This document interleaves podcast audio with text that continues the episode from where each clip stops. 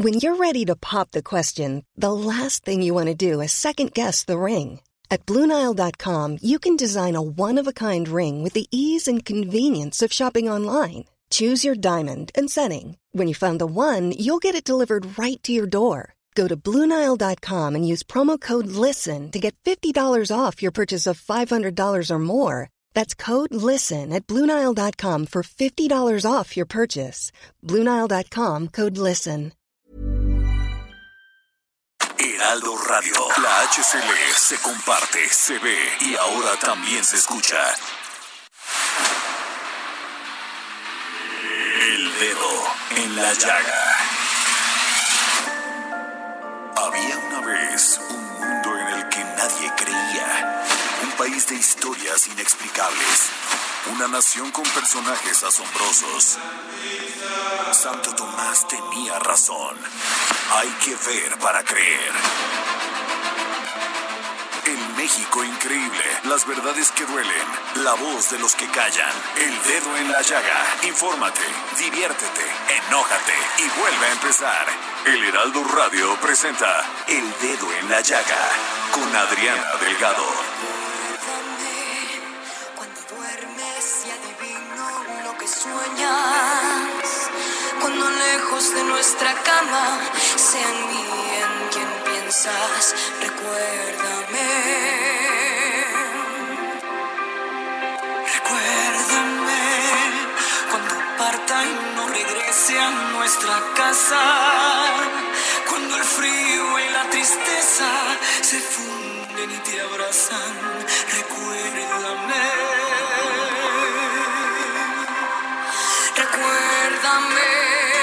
Cuando mires a los ojos del pasado. Cuando ya no amanezca en tus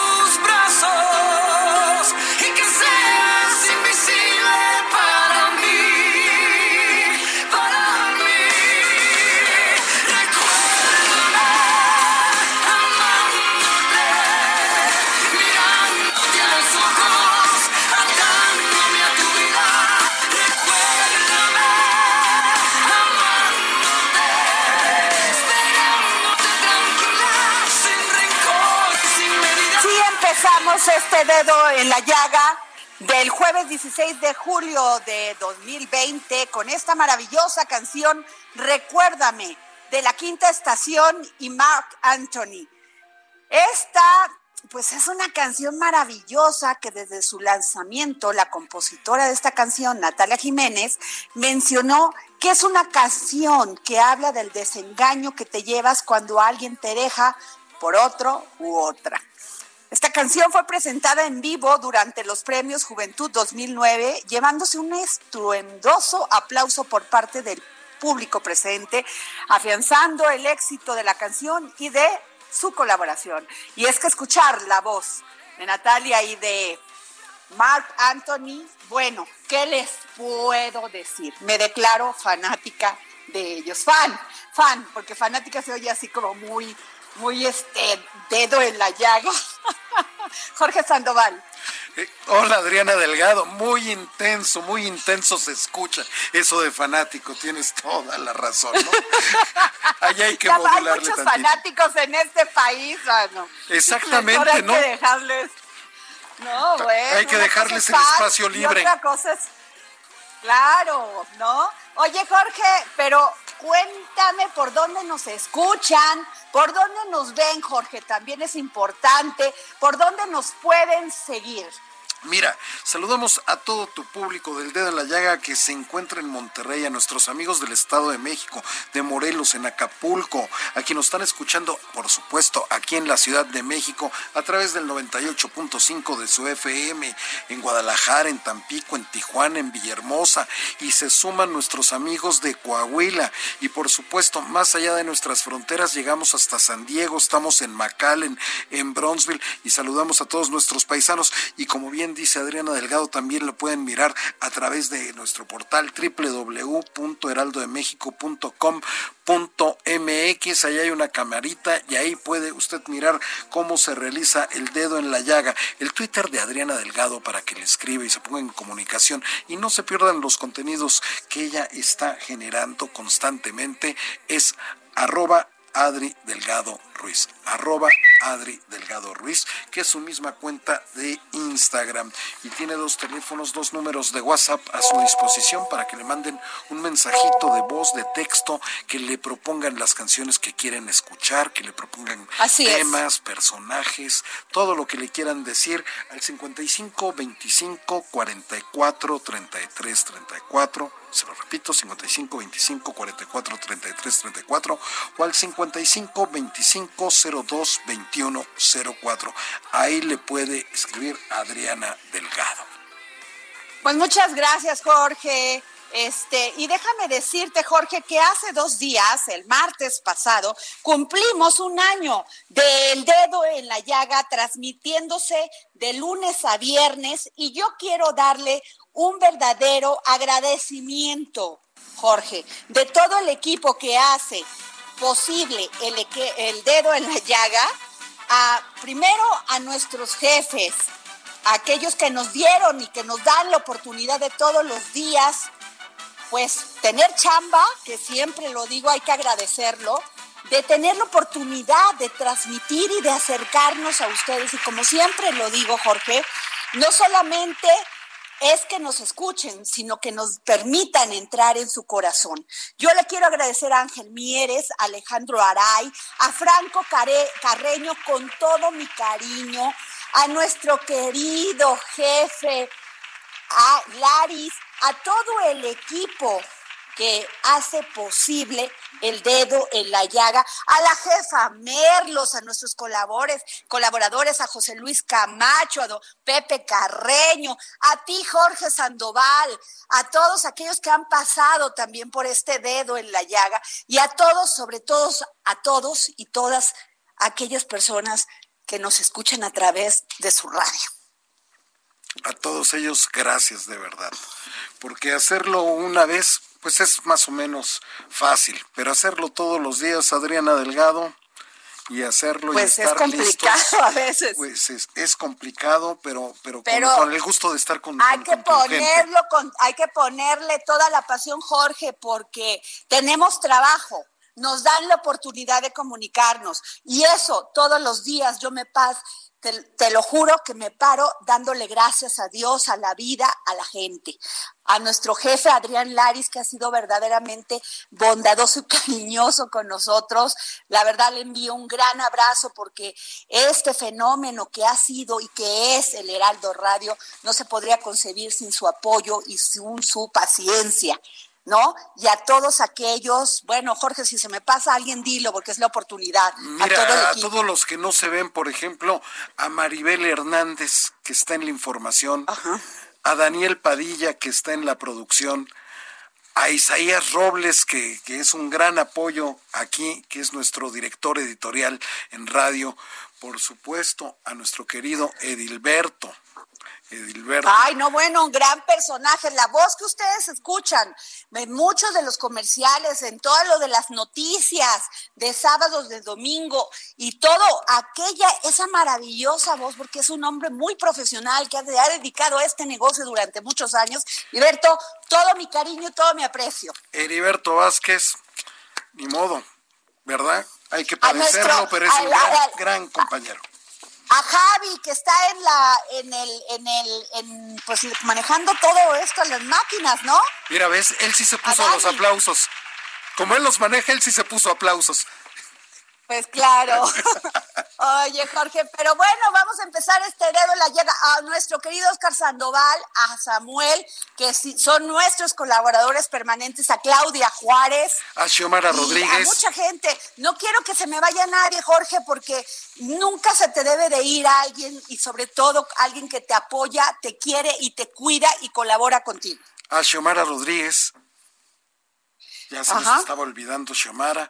Y creo que ya estamos todos, todos, bueno, pues a todos aquellos del Heraldo, del Heraldo Media Group, muchísimas gracias por su apoyo, su cariño. Seguiremos haciendo este dedo en la llaga con todo nuestro amor, con toda nuestra pasión y con todas las ganas de dar los mejores resultados. Y nos vamos con uno de los colaboradores más queridos de este dedo en la llaga, que es José Luis Camacho. La opinión de José Luis Camacho en el dedo en la llaga.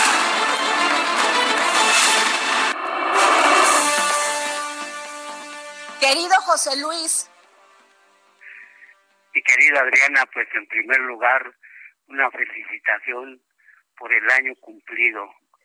Es un ciclo bastante importante porque el primer año siempre es el más difícil de cualquier proyecto de comunicación.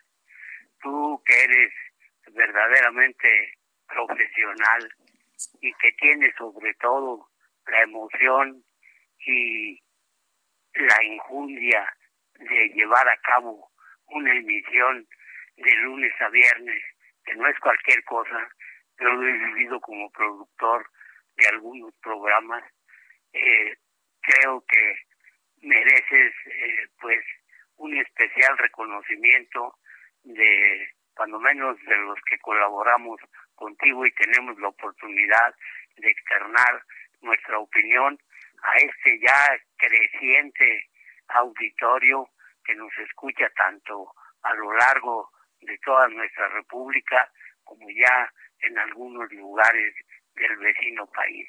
Una felicitación sincera para ti, para tu profesionalismo y desde luego para el equipo que encabeza mi entrañable amigo eh, Jorge, que a veces me hace bullying, pero eh, de todo. Sí, hoy no lo dejé. Oye, hoy no le permití, le dije, a ver, Jorge Sandoval, perdóname y discúlpame, pero primero va el maestro, mi querido José Luis Camacho. Se dieron cuenta que te ponía al final para que ya no entraras.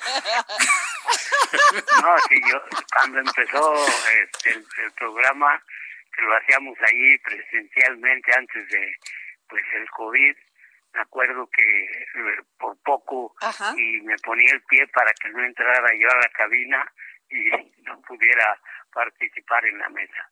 No, ya eh, desde un punto de vista profesional reconozco el gran esfuerzo y el gran apoyo que es para ti, ¿verdad? Un talento como el de Jorge Sandoval, a quien le mando un fuerte abrazo y una felicitación también.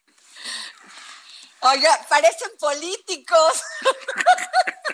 No, bueno, la verdad es que la ocasión lo amerita, ¿verdad? Lo que parece es, José Luis, lo que parece es. Así es, que parece. Lástima que no estemos en la lista de los Oya, porque esos que están en la lista sí salieron bien forrados y creo que Jorge y yo todavía no tenemos ese privilegio. Pero bueno, pues hablando de política, pero, pero cuéntame. Hablando de política, yo quisiera comentar en el tema de que el presidente López Obrador está realizando una gira por el territorio que podríamos llamarle es una especie de zona de guerra en nuestro país.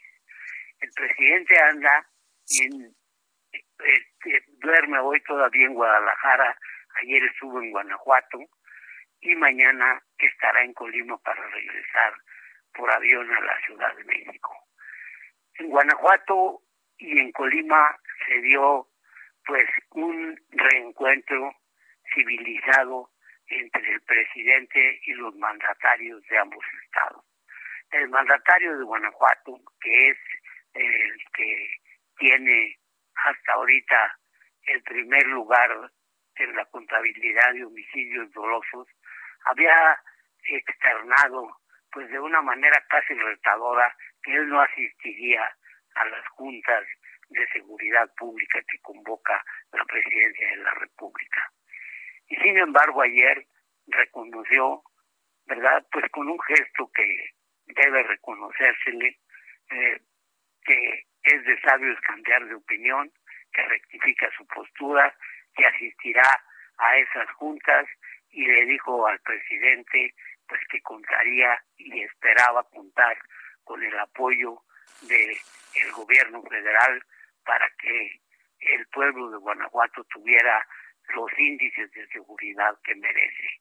El presidente le correspondió de la misma manera y pues fue en realidad un gran avance en materia de coordinación en un tema tan delicado como la seguridad y en una entidad que la vive de una forma tan crítica como Guanajuato. En Jalisco. oye, José Luis, José Luis, pero sí quiero hacerte un comentario. Me pareció muy profesional del gobernador de Guanajuato asumir su error, o sea, eh, me pareció profesional y, e inclusive humilde eh, aceptar este error de no, de, de, no, de no haberse coordinado antes en un tema de seguridad y, y, y, poner en principio en la discusión el tema político y de, y de rencilla de partidos. Creo aquí lo más importante que todos ganamos cuando los nuestros funcionarios públicos, nuestros políticos, nuestros gobernadores y nuestros presidentes municipales y el presidente mismo de la República asumen ese compromiso con la ciudadanía con humildad y con respeto y se ponen de acuerdo en tareas tan complicadas y difíciles como es salvaguardar la seguridad de los ciudadanos. Pues suscribo totalmente todo lo que acabas de decir, Adriana.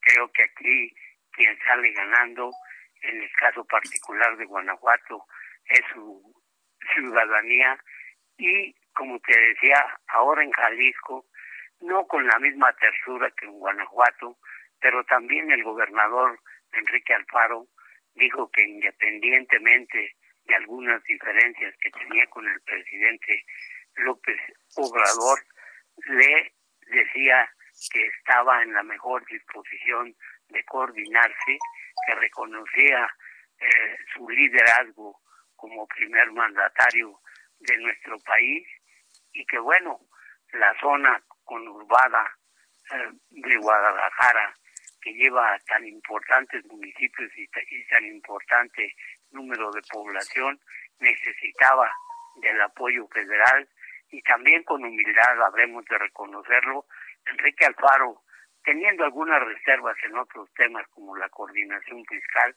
pero en términos generales el tema de la seguridad lo asumió con un espíritu de solidaridad y de humildad, como tú lo acabas de mencionar, buscando en la coordinación con el gobierno del presidente López Obrador el beneficio y la seguridad de todos los jaliscienses. Yo creo que es una gira por la zona de guerra del país que pues traerá sin lugar a dudas mejores resultados con esos esfuerzos de coordinación. Lo que pasa en Colima, ¿verdad? Siendo una entidad de muy baja densidad de población, pero en donde desgraciadamente también se han dado índices proporcionalmente eh, muy altos en lo que se refiere a la comisión de homicidios dolosos, pues el presidente logró igual actitud de parte de los del gobierno del estado y lo único que eh, ha ganado el, el único que ha ganado en esta gira no es el presidente de la república con la coordinación que le han ofrecido los gobernadores. Quien ha ganado, Adriana, es sin lugar a dudas el pueblo de México. Estamos, como lo hemos comentado aquí en el dedo en la llaga, en una situación de carácter muy especial por la crisis de salud que se agrava con, con, la crisis económica. Y si a eso le, le añadimos la crisis de seguridad, pues en realidad el panorama del país se tornaría más complicado de lo que ya está a causa de la pandemia. Yo creo que estamos en un punto muy interesante en donde el ejemplo de esta gira va a cundir en todas las entidades de la República y bueno, pues eso servirá para que se concentren esfuerzos, se aprovechen mejor los recursos y esperemos que con eso se pueda atender de una mejor manera la crisis sanitaria, ya que, como hemos estado enterados, han dado positivos como casos de COVID el mandatario de Quintana Roo, nuestro amigo Carlos Joaquín González, así como la esposa del gobernador de Querétaro, Francisco Domínguez. Quiere decir que coordinadamente, pues el país tiene y va a superar este reto. Y yo celebro que la apertura que tú has hecho en el espacio del dedo en la llaga sea una apertura para que el mensaje llegue, vuelvo a repetir, al ya tan amplio auditorio que tienes y que bien merecido te lo has ganado. Por eso yo felicito también a don Ángel Miers, a don Alejandro Araiz, al gran Franco Carreño, para por y a nuestro director de radio por la el apoyo González, se nos perdón, sí. y la confianza que te han dado y que bueno por la por el permiso que nos dan de externar sin ningún tipo de censura todas nuestras opiniones que esperemos sean pues simple y sencillamente un referente de lo que nuestra sociedad aspira a ser en un México mejor radial. Muchas gracias, José Luis, te agradezco mucho, muchísimas felicidades nos damos todos y le mando un gran beso a nuestro querido director de todo el Heraldo Media Group, Alfredo González. Un gran beso y un gran saludo y una gran, pues, agradecimiento. Nos vemos, José Luis, nos vemos la próxima semana. Así es, Adriana, y una disculpa también para mi gran amigo Alfredo González, a quien me comí de una manera imperdonable. Nos vemos la próxima semana con el gusto de siempre. Bueno, claro. Jorge, pues nos vamos a los sustos de la semana. Los sustos de la semana.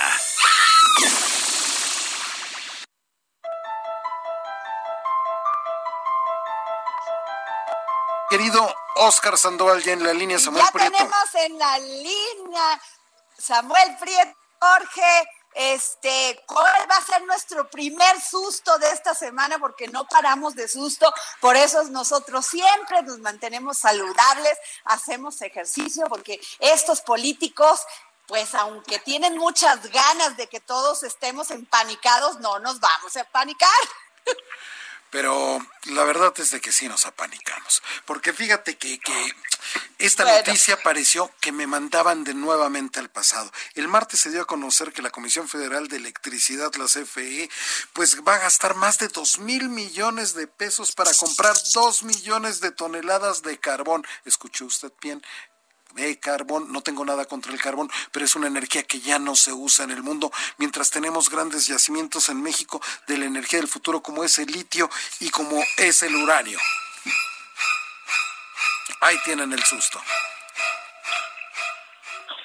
Déjate tú que tenemos, mi querido Jorge, déjate tú que tenemos este litio y uranio. Tenemos en México la mayor reserva de litio del mundo que este litio hay que, para que nuestro auditorio esté a tono con la información, eh, básicamente ayuda muchísimo a las baterías.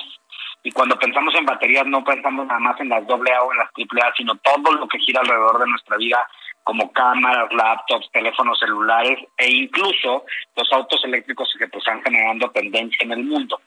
Entonces, pues contrastamos. Fíjate o sea que tenemos una verdadera riqueza. ¿Estás de acuerdo, Samuel? Energética del gobierno. Por un lado, observo que quieren gastar dos mil millones de pesos en carbón, justifican con que van a ser microproductores y pequeños productores, pero por el otro lado, eh, digamos, no impulsamos otras acciones. Entonces, a mí lo que me cuesta trabajo es que, pues, estamos viendo y no vemos tenemos con qué y no lo usamos. A ver, ya hablaste de litio, ya hablaste de litio, Sando, Oscar Sandoval, ya hablaste de litio. ¿Y del uranio?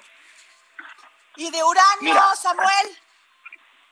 Eh, hola, ¿qué tal? Bueno, Además del litio, como ustedes bien comentan, tenemos reservas importantes de uranio. Este es un tema un poco más complicado, pero de todos modos estamos hablando de eh, cómo hacer energías más limpias. El uranio, cabe recordar, es el, eh, el, elemento más importante para la fisión nuclear, es decir, se utiliza sobre todo en las, eh, en, las plantas nucleoeléctricas. En México solamente tenemos una la de Laguna Verde, pero algo que sí se está, ha estado desarrollando en las últimas décadas es cómo desarrollar una mayor seguridad. Samuel, pero déjame decirte que Laguna Verde ha sido un tema en toda esa región de Veracruz, ¿eh? Desde vienes dos kilómetros o cinco kilómetros antes de pasar Laguna Verde y te dicen zona en de extremo peligro. Con esa frase de extremo peligro, cuéntame, nos, nos vamos esa al corte, Adriana Delgado. Bueno, ok, regresamos a un corte.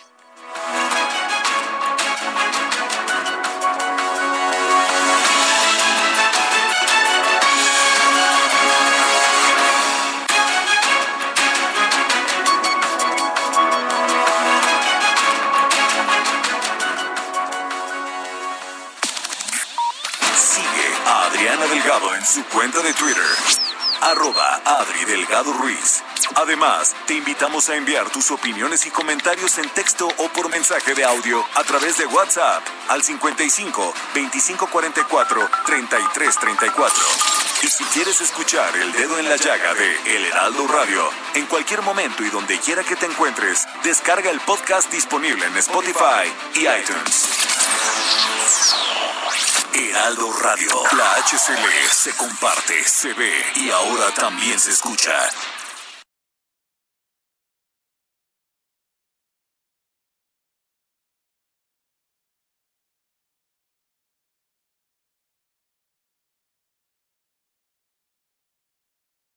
Heraldo Radio. La HCL se comparte, se ve y ahora también se escucha. Los sustos de la semana. y regresamos aquí a los sustos de la semana en el dedo en la llaga. Y le estaba comentando antes de ir al corte a Samuel Prieto que en Veracruz, yo soy de Vega de la Torre, Veracruz, y la planta nucleoeléctrica de Laguna Verde, que es donde se extrae el uranio, eh, como bien lo dijo Samuel, está como aproximadamente a 40 minutos de Vega de la Torre.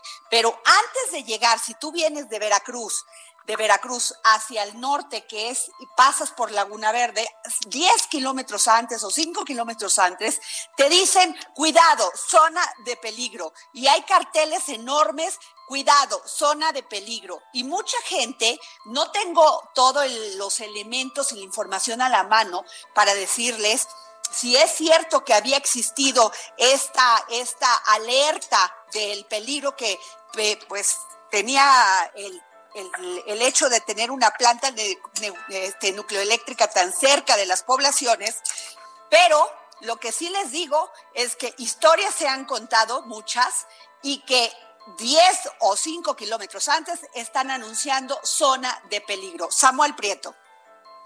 Eh, esto es, bueno, si yo en particular no soy muy fan, digamos, de la, de la energía nuclear, lo que sí tengo, eh, como digamos, como información, es justamente que cualquier área circunvecina a una planta de este tipo, pues evidentemente tiene un cinturón de seguridad y no se debe tanto a las emisiones que suelte a la atmósfera o a los humos o al smog.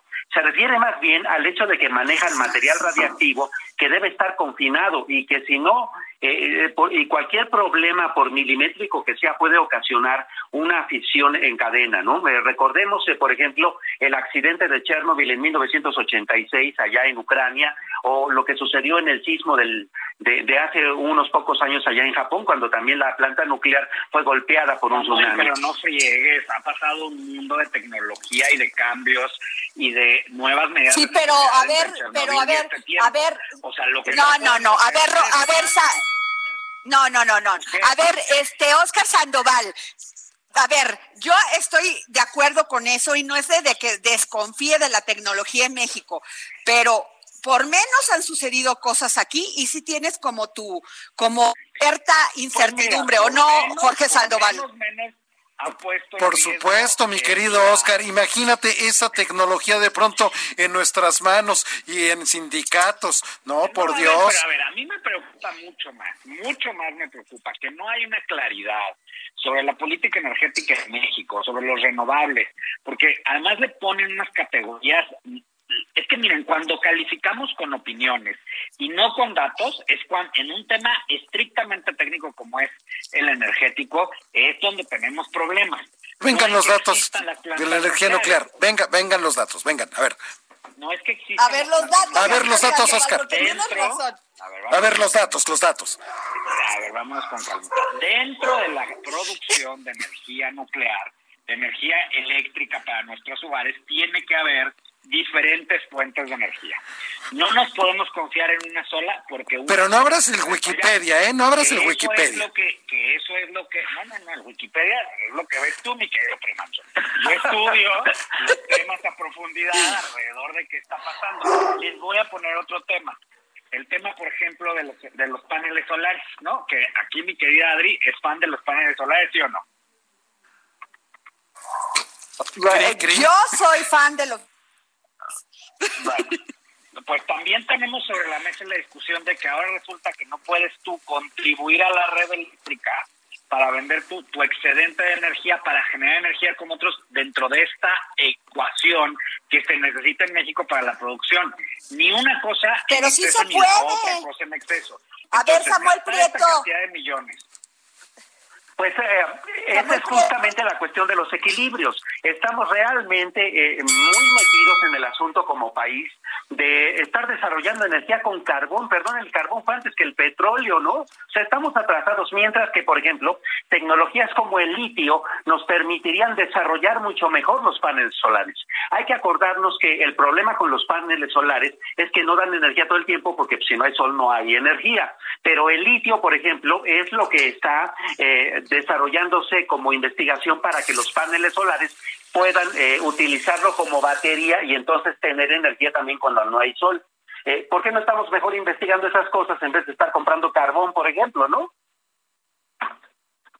que mientras no haya la suficiente autoeficiencia en el tema de, de, las energías renovables, eso también lo entiendo, tienes que llegarte de los otros, de las otras, este, de otros esquemas. Totalmente de acuerdo, querida Adri, pero ¿qué crees? Tienes que hacer una ecuación donde todos participen y no culpar a partes que se están desarrollando tecnológicamente, pero pues son buenas para el medio ambiente por eso.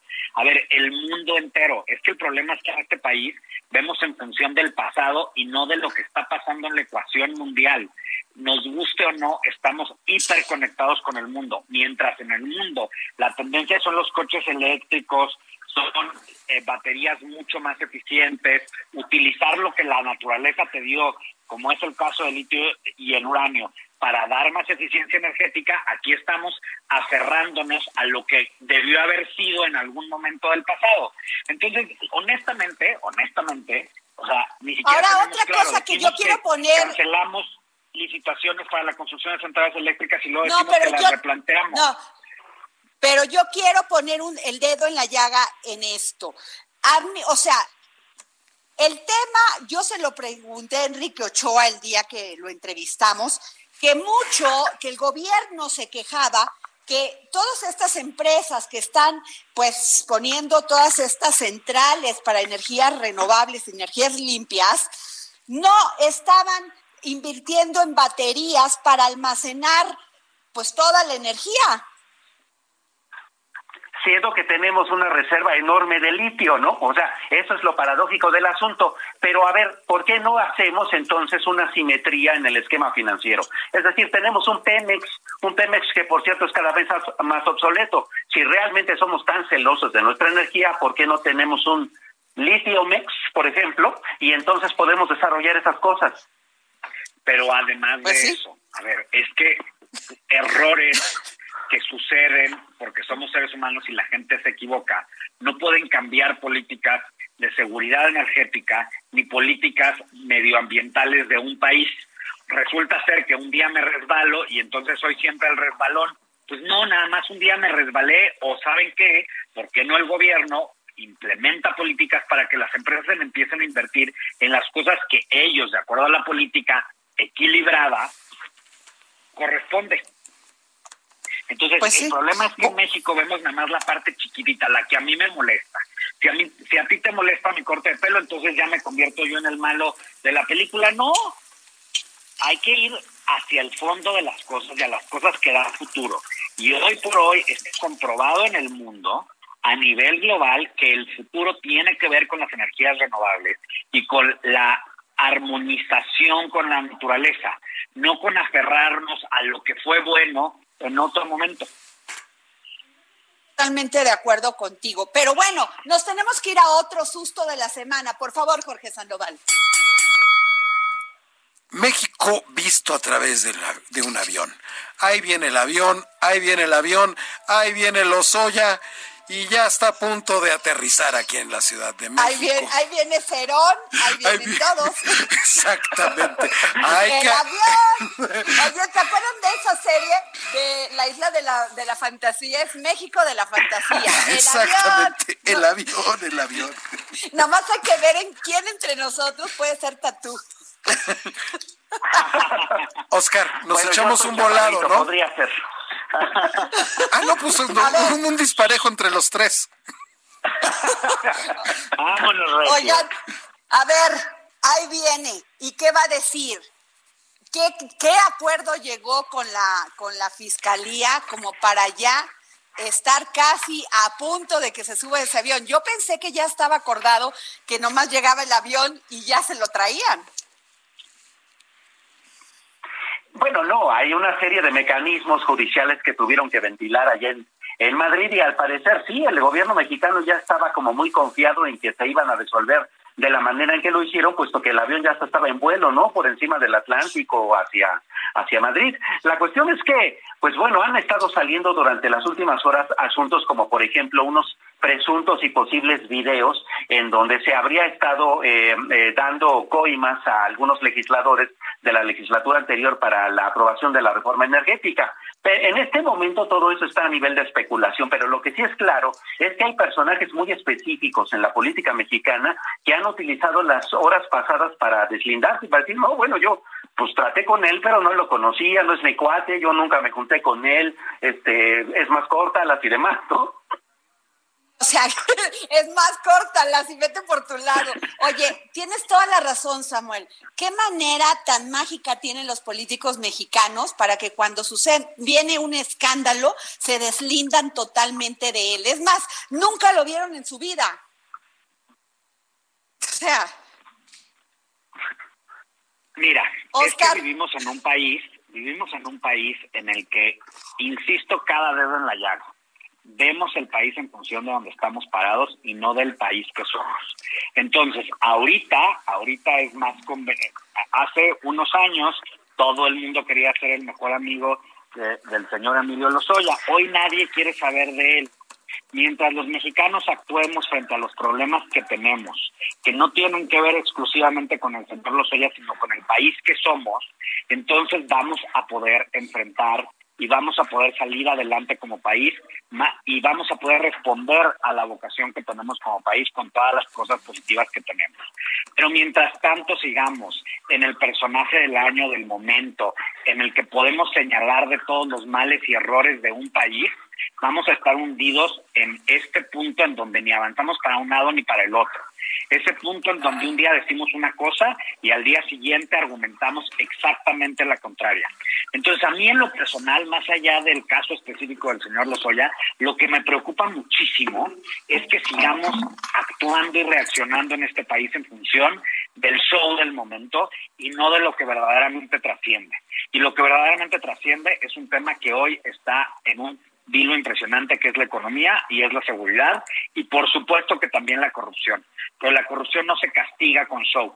La corrupción se castiga entendiendo y encontrando el verdadero fondo del asunto, no lo que yo creo que podría So, ser pero, o lo que yo pero no, que pero, pero también es un buen paso, eh, Oscar, que traigan a los Mi querida Adri, responsables ¿cuántos de hemos visto? ¿cuántos hemos visto que hemos pedido que vayan Por a la cárcel eso, y luego resulta que ¿sabes salen qué? y luego resulta que andan Eres en un la hombre calle? de muy que- poca fe.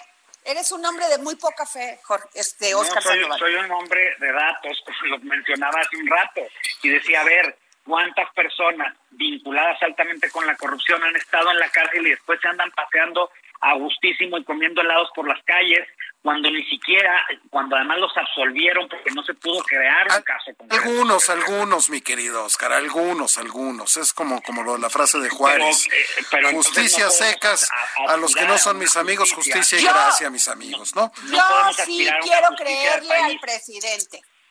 Yo sí le quiero creer al presidente Andrés Manuel López Obrador. Solamente son por parte.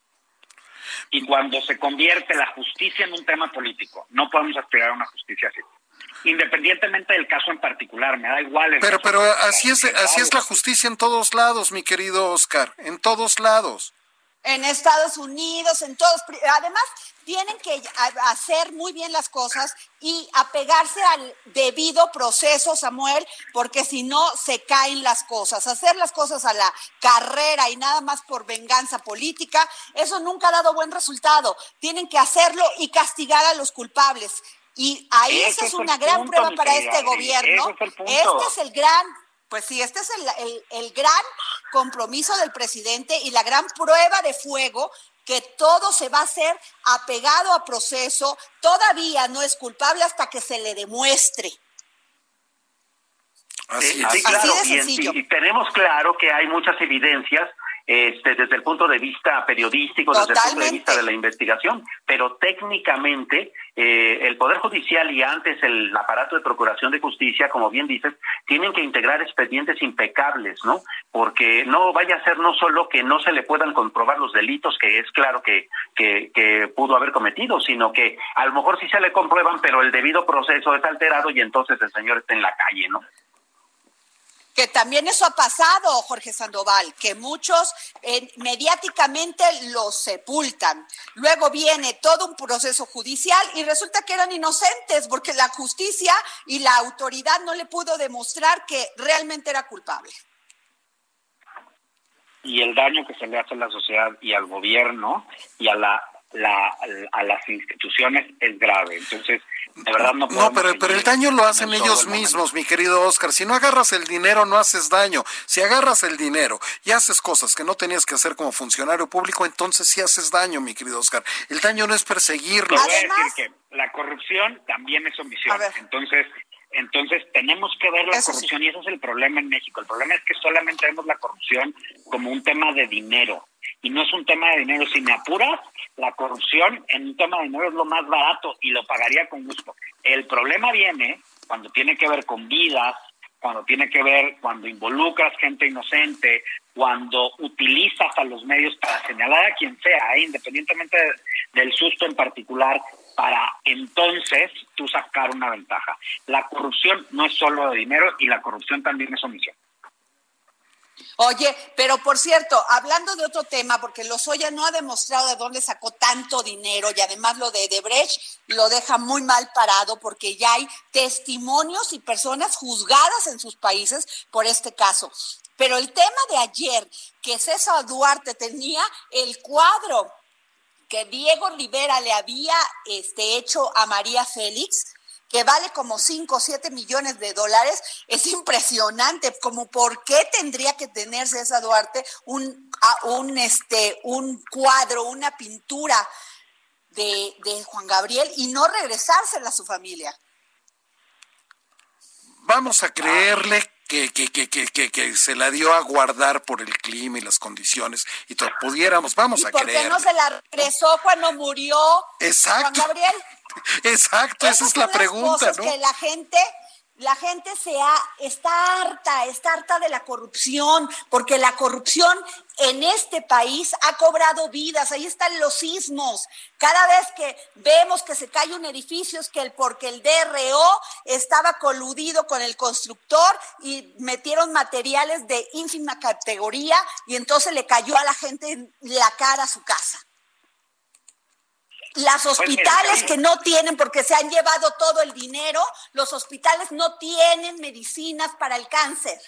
Esa es una realidad. Y luego quieren castigar a las farmacéuticas, que las castiguen, pero que las obliguen a tenerlos, a que les den los medicamentos. Eso es, ese es un tema que yo todavía no entiendo y se los dejo en la mesa ahorita. Sí, por supuesto. Eh, eh, al final del día hay algo que hay que reflexionar y es el hecho de que las farmacéuticas mexicanas no existen, es decir, eh, habrá una o dos que sean realmente firmas mexicanas, pero en realidad son sucursales de las mismas farmacéuticas internacionales a donde se va a tener que acudir a eh, comprar los medicamentos que ahora van a tener por disposición directa del gobierno de que ser importados. ¿Por qué, ¿Por qué entonces no se arregló este problema desde un principio? Es decir, eh, no solamente al interior de las corporaciones, en el sentido de los directivos que están encabezando sus operaciones en el país, sino también desde el punto de vista de cómo es que tanta actividad regulatoria al interior del, de la Administración Pública Federal no hizo nada desde un principio o durante el proceso sabiendo que había esos sobreprecios y esos eh, chanchullos que se estaban dando eh, eh, por debajo de la mesa en las adquisiciones, ¿no? Que mira, es, es un círculo vicioso entre todos los políticos de este país, ¿no? Porque al final de cuentas, pues todas esas adquisiciones, todos esos presupuestos y todas esas revisiones pasan también por la parte legislativa donde están todos los partidos políticos. Pero el punto es que tenemos generación, una generación de políticos como César Duarte que utilizaron el poder para no solamente eh, para banalidades, ¿no? Es decir, en 2017 A ver, Oscar, una generación y dijo que tenía Oscar, 100 millones. Una generación una generación tienes toda la razón. Desde López Portillo venimos generando la corrupción más bueno, a ver, perdón. Ya me hicieron enojar. Yo creo que hasta ahí lo dejamos, Adriana Delgado. Y mejor vamos a otros temas. Me refiero, me refiero a la generación específica, a esos jóvenes promesa que llegaron las gobernaturas mayoritariamente, en el cual pues se suponía que ellos iban realmente a cambiar la vida política de este país, ¿no? Y esos jóvenes promesa pues en eso tiene en eso tiene razón.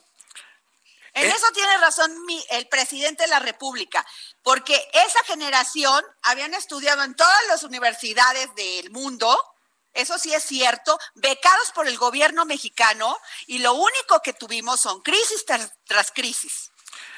Efectivamente, y para hablar ya tenemos en la línea Adriana Delgado al senador Armando Guadiana. Hola, muy, ay, muy buenas tardes, senador, ¿cómo está? Lo esperaba muy más buenas temprano. Tardes, Adriana. A sus órdenes aquí. Lo esperábamos más temprano.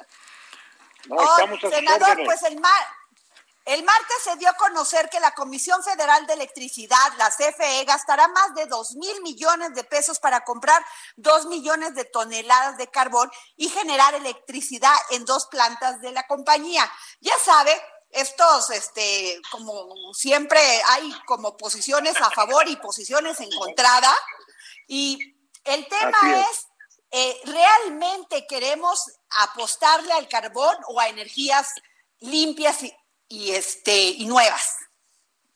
Mire, esa es una polémica que a veces generan las mismas gentes o los intereses grandes, pueden ser nacionales e internacionales, de las eh, empresas que tienen generadores de energía limpias, llámese fotovoltaicas o, o eólicas. Pero no, las energías limpias tendrán que seguir avanzando. Y la meta es que para 2050 mínimo tenemos que tener más del 50% de la energía que se genera en México va a ser energía limpia. Pero tenemos que aprovechar también en estos años que nos quedan el carbón que se tiene es un recurso que ya nos dio Dios aquí en el subsuelo, en este caso de Coahuila y en otros países y en otros estados como Oaxaca también y Sonora hay algo de carbón, pero tenemos que aprovecharlo de una manera correcta, pues que vaya más amigable con el medio ambiente, pues que, que las plantas se reconviertan y generen menos emisiones a la atmósfera, eh, y, como los que están poniendo, en, acaban de inaugurar en Alemania en el mes de febrero inauguraron una planta de 1.300 megawatts en Alemania, en Alemania, una planta generadora de carbón con una unidad grande, pero que está con la alta tecnología que le llaman hipercríticas, que emiten pues casi cero emisiones de dióxido de carbono a la atmósfera. Entonces nosotros también tenemos, podemos hacer eso y aprovechar el carbón. Oiga, senador, pero fíjese, este dato es bien importante porque dicen que el 73% de la compra será a 39 micro y pequeños productores, 16 de carbón será suministrado por 19 productores medianos y 10% por restantes. O sea que no es una adjudicación ni nada de lo que se está diciendo que nada más se los van a dar a ciertas personas. ¿Es así? No, al contrario, aquí este, el presidente López Obrador, yo creo que dio las instrucciones a, a Manuel Barlet, director de CPE, para que hiciera, y creo que hicieron lo correcto, primero los más pequeños y luego los que producen más, a fin de que se mejoren más familias directamente. Yo creo que el espíritu de lo que hizo la Comisión Federal de Electricidad es la distribución de ese de esa producción de los dos millones de carbón entre más gentes, entre más pequeñas empresas o particulares pequeños y de esa manera pues debe funcionar mejor y sobre todo también se acabó con la corrupción de una empresa que habían creado ya en los tiempos de Humberto Moreira y todavía operó hasta estos últimos dos años de, de este gobierno de Riquelme y que era pura corrupción que se llamaba productora de, promotora de desarrollo minero, Prodemi, la famosa Prodemi. Ya esa corrupción ya se acabó. Esperemos que aquí pues ya no haya o haya la menos corrupción posible, pero al menos va a haber más justicia en, en la forma en que van a distribuir los pedidos, empezando por los más pequeños y luego los más grandecitos o medianos. Oiga, este, pues, senador Guadiana, no sabe, yo lo esperaba más temprano, pero para poder platicar con usted ya nos tenemos que ir, pero prométame que me va a dar otra entrevista. Estoy a sus órdenes, dígale ahí a su asistente que estamos a sus órdenes desde las 7 o 6 de la mañana hasta las 10, 11 de la noche. A la hora que usted diga, muchas gracias. Estamos órdenes en una organización como es el Heraldo, que es televisión, radio y prensa escrita allá en México. ¿Ok? Muchas gracias, senador Armando Guadiana. ¿Ya oíste, Jorge? ¿No? Un beso. El Heraldo Radio presentó El Dedo en la Llaga con Adriana Delgado. Heraldo Radio.